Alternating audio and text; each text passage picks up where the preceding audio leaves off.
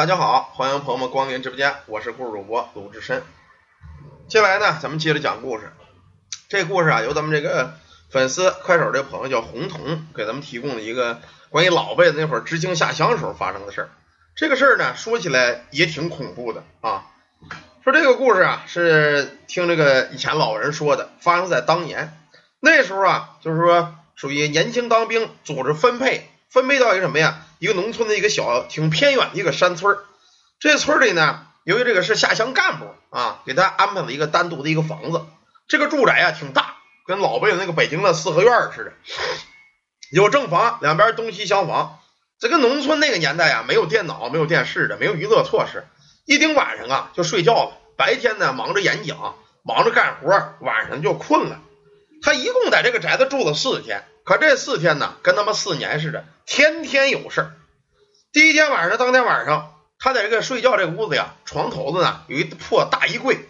老辈的人结婚呢，不讲究陪送彩电呐、三金呐，讲究陪送什么呀？大衣柜啊、大暖瓶、缝纫机，讲究是这玩意儿。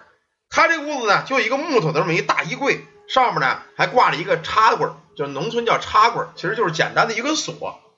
睡觉啊，他睡着之后呢，就听这个大衣柜里头咣啷咣啷直响。起初呢，他以为这可能是闹耗子，农村这个老不住的房子，耗子什么的这动物多，老响老响，他睡不着觉了。这人呢，就站起身来，趴在眼这儿啊，拿手电往这衣柜里照。他这不照啊，还好，一照没吓死他。他这一照，同时往这一趴，就见在衣柜里啊，也有一个眼，而且呀，散发着一股焦糊味儿，一张黑黢黢的脸，仿佛啊，跟那个烙饼烙糊了一样，这么一张大黑脸，一股子烧肉味儿，吓得这人噔噔噔咣叽呀，就坐在床上了。说这这你妈什什么玩意儿啊？这柜子里有什么呀？吓得呀，他就推这柜子了。这不推呀，还则罢了，一推吭呲，整个人呢就掉在柜子里头了。再想出，可就出不来了，喊也喊不出来，胳膊腿也没劲儿，也动不了。一直到早晨，公鸡一叫，因为他是下乡干部，早晨呢会有这个村里这个老乡亲们叫他来，你主持演讲啊，主持讲一些政治工作呀。一进屋没人，就听柜子咣啷咣啷响，一开柜子门啊，才发现他在柜子里锁着呢。这老乡就问他说：“你这好面自个儿怎么钻柜子里了？你这外边的锁谁挂的？你怎么怎么进去的呀？”当时一脸的懵逼，说：“我也不知道啊，昨儿听柜子响，我一推门我就进来了，我这出不去了。这屋子是不是有什么问题呀？”一说这个呀，这大队干部眼珠直转，但是呢，一阵打马虎眼：“不不不没没没没有，可能你是累了啊，是失足掉在柜子里了。没事没事，你看这个领导啊。”今儿个咱们这还难不着有演讲会呢啊，要讲这个毛主席语录，你看你咱咱得讲一讲吧。一打马虎眼呢，这事儿就过去了。原本一晚上这事儿呢，他也没当回事儿，没怎么想。第二天呢，早晨又干了一天，连干活带着大伙儿做活动，完又折腾了一天。盯到晚上，他一想啊，这衣柜干脆我不能在屋搁着了，叫俩老乡亲把大衣柜子呀抬院儿去吧，别你妈晚上我睡睡觉我又他妈掉柜子里。就这么着，晚上又睡了觉了。睡着之后啊，就听院外咣咣咣直响，好像是敲锣的声音，叮了咣了叮了，还有敲镲，嘚儿踏。说这晚上睡一宿觉的，没说晚上有唱戏的活动啊，这没通知我呀。可是呢，他也睡不着了。你说老有唱戏哪睡得着啊？我上外到外边啊，刚出了这个正房，就在这厢房里唱开了戏了。穿林海，花雪原。气冲小寒，我也唱不上去，反正唱的什么林海雪原，也是那会儿革命歌曲。说这他妈这大队怎么跑我这院里唱歌来了？又敲锣又敲镲的，怎么个事儿啊？他挺生气。你说我白天忙活一天了，就说我是犯个错下了一下乡干部，你们也不能不让我睡觉啊！挺生气，噔噔噔就奔了厢房了，当当当砸门，别吵了别吵了，让不让人睡觉啊？怎么回事啊？咣当一推，这门就推开了。可推完之后啊，发现这屋里没人。他一推门，唱戏的人、敲锣敲鼓的全没了。是想的我这是，哎呀，睡睡觉睡懵逼了。这怎么再听听还有没有？没有唱戏的了。这个不行，回屋睡觉去吧。这两天太累了，产生幻觉了。这么着呢，又回屋睡觉了。盯到第三天啊，唱戏的呀倒是没有。就听院里稀里呼噜、稀里呼噜，跟过部队一样，哗哗哗哗哗。说这晚上谁训练呢？没有训练任务啊。他这回心眼多，没敢出去，趴在筐往外看，就见外边跟过部队一样，稀里哗啦一大帮，全提着枪。他说这这这这年代怎么回事？没打仗啊，没有消息啊。就见这帮拿枪的呀，从这厢房里啊赶出一帮子人来，有穿着唱戏服的啊，有男有女，那哭嗷嗷喊叫的，一把火灯就点了，把这帮人全给烧死了。这家吓得机灵啊，一胡子脑袋就坐去了。原来呀是一场噩梦。说这宅子是有问题，我总共住了三天啊，三天天天做梦，天天出事儿。这会儿呢，大晚上睡觉，他来了尿了，因为那会儿不像咱们这个楼房有这个坐便，你在屋里就尿尿了不行，全是旱坑子。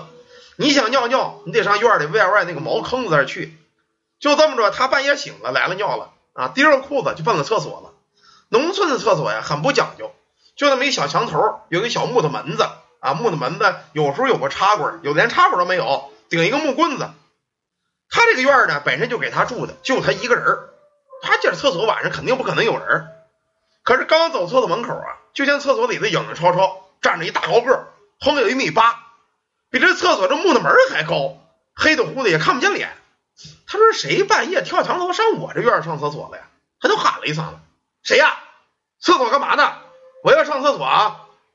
这人不言语。还得在厕所那站着，他一推这个门呢，咱们这个推门你有感觉。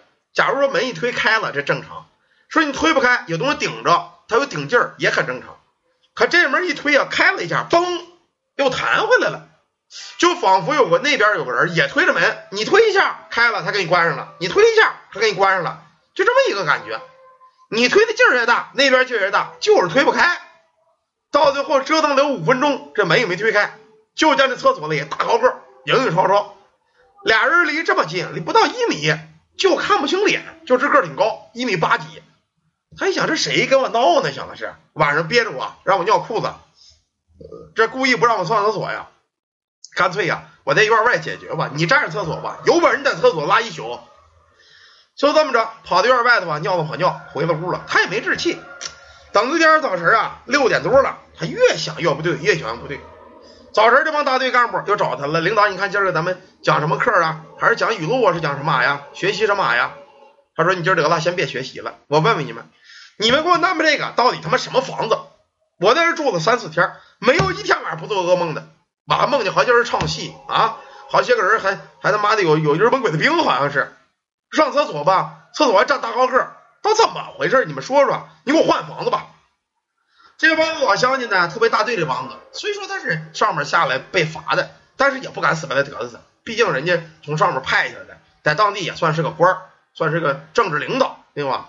最后这大队书记啊，没辙了，说这个，哎呀，领导，这个，这个你要实在问呐，我都跟你说说，咱大队这儿呢，本来没有什么闲房，这间房啊，不是咱大队的，曾经啊，是那个闹革命那会儿，一个老地主家的宅子，这个老地主家呢。虽然说有钱，可后来革命发生之后呢，他这个儿子相当的好，把万贯家产全捐给咱们这个啊，捐给咱们这个用于打日本鬼子了。他呢也参加了忙碌，可后来呀，到有一回回家的时候，让日本鬼子给堵了。他这个房子呢，捐完之后，他爸爸他们呢，就是原本都不在这了，这院就腾住了，让日本鬼子给占领了。当时咱们当地啊，有这么一个戏班子，一个班主带着这么几个这个这个。算是唱戏的吧，男男女女的什么都有。日本鬼子呢，有一个大佐带着媳妇儿，他这个媳妇儿啊，特别喜欢听中国唱戏，来来回回日本兵呢就抓这个唱戏的，后来把这个班主这一班给抓住了。没事呢，这大佐在这院里住，经常呢让这帮唱戏的戏子呀给唱戏。其中在戏班呢有这么一个女的啊，叫小桃红。这小桃红那嗓子叫亮啊啊，唱那也好，而且会反串男声。唱什么戏唱特别好，深受这个大佐的喜欢。可是那日本鬼子他不是人啊，他他妈喜欢他就得睡你。这小桃红呢也是性格刚烈，一开始让唱戏前还给点钱，就虽然心惊胆战，但是呢也没有什么受什么伤害。后来一天晚上啊，这大佐把小桃红给叫来了，说你上我屋里单独唱戏。就这么着不明所以，这班主也不敢管他，说你你去吧，大佐让唱唱吧，去唱戏，可哪是唱戏呀？这大佐预谋不轨，连撕带扯，裤子都脱了。这小桃红啊，一看这个得了，干脆我也活不了了，我不能让日本鬼子糟践我，我去你老了的吧！啊，当时一脑袋撞倒了大佐，邦叽一个脑袋就撞在桌角上了，撞了个脑浆迸裂，鲜血直流。这大佐这个气呀啊，好啊啊，你这死都不让我来一下，那不行，那我得来一下。折来折去，这姑娘虽然死了，也没逃过小鬼子毒手，到底呀给糟践了。这个女的死的相当冤。这大佐当时一看她死了，当时暴动。把这全整个戏班的人都给轰到这个房子里了，一把火全都给烧死在屋里了。你说这日本鬼多不是人吧？后来呀，就这个地主的儿子有一回呢，算是呃有家里有事儿，回来到家转一圈看一看，也是执行任务，打这过。没成想有这个特务给报了信了，说他是八路回家了。日本鬼子到这儿把他给抓住，抓住之后啊，就问他这个呃名单，什么这个这成员名单呐，什么地下党名单呐，打死都不从。最后呢，到底你既然打死不从，我就打死你。当时呢，在这院里打死了。死之后啊，把这男的尸身就扔到茅厕里了。你上厕所看那大高个那个，就是他。这都是革命先烈、革命英雄。可能是觉得呀，由于你也是党员，对吧？他们呢对这个比较敬佩这个党员，或者是同行啊，比较仰慕你的正直，所以呢晚上想给你唱个戏呀，啊，或者想给你闹着玩啊，让你知道他们有这个事儿。啊，当时这个这这下乡干部就哦这么回事啊，倒都是革命先烈啊，这个我也不怕，反正都是自己人，也没有坏人，怪不得我这晚上老做梦，梦一帮日本鬼子拿火烧人呢，是这么回事啊。最后呢，虽然他不怕，还是跟这个村里这帮干部要求说，你给我换个房子吧，我不我不能在这住了啊。那革命先烈，咱们给给烧点香，烧点纸的，是不是？咱也别让他老闹腾了，这宅子咱不住，封存了。于是呢，在这院子里简单的给烧了点纸啊，把这个宅子给封了。后来啊，这宅子风雨飘摇的，久而久之呢，也就塌了。这房子再也找不着了。这个呢，就是那会儿什么上山下乡那会儿干不下乡，当时发生的一个事儿。感谢咱们这个红铜老弟给咱们提供了一个老辈子的故事啊。那会儿呢，虽然说是闹革命啊，闹这些个事儿啊，其实这些奇奇怪怪的事儿还是有，特别是一些革命英烈。